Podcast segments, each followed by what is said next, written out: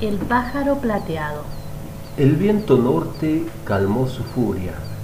Era una mañana de verano.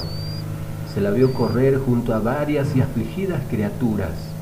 A toda carrera Rosita escapaba de aquella nube oscura que acechaba los campos del lugar. Uno, dos y hasta cinco kilómetros había que andar para encontrar un pequeño ramal.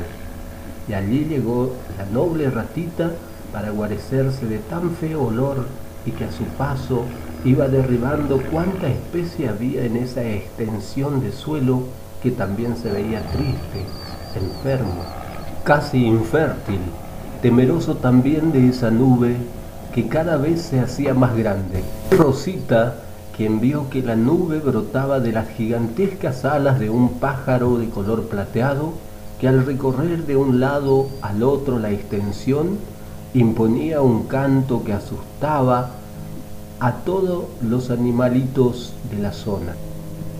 Y allí venía el pájaro plateado, como buscando detener su vuelo y sin dejar de derramar la nube tóxica.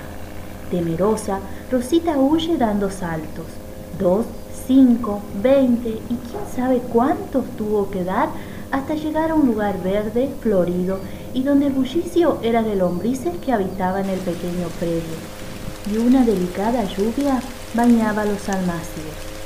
Lechugas, acelgas y cuantiosas hortalizas y legumbres se mostraban contentas mientras una regadera iba y venía por el aire.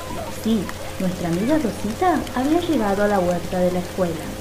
Se acurrucó en el compost y allí se quedó porque en ese lugar lo tenía todo, solo que algunas veces corría a esconderse a recordar a aquel pájaro plateado, o cuando la campana, con su tan y tan, la sorprendía gastando sus dientecitos en una zanahoria.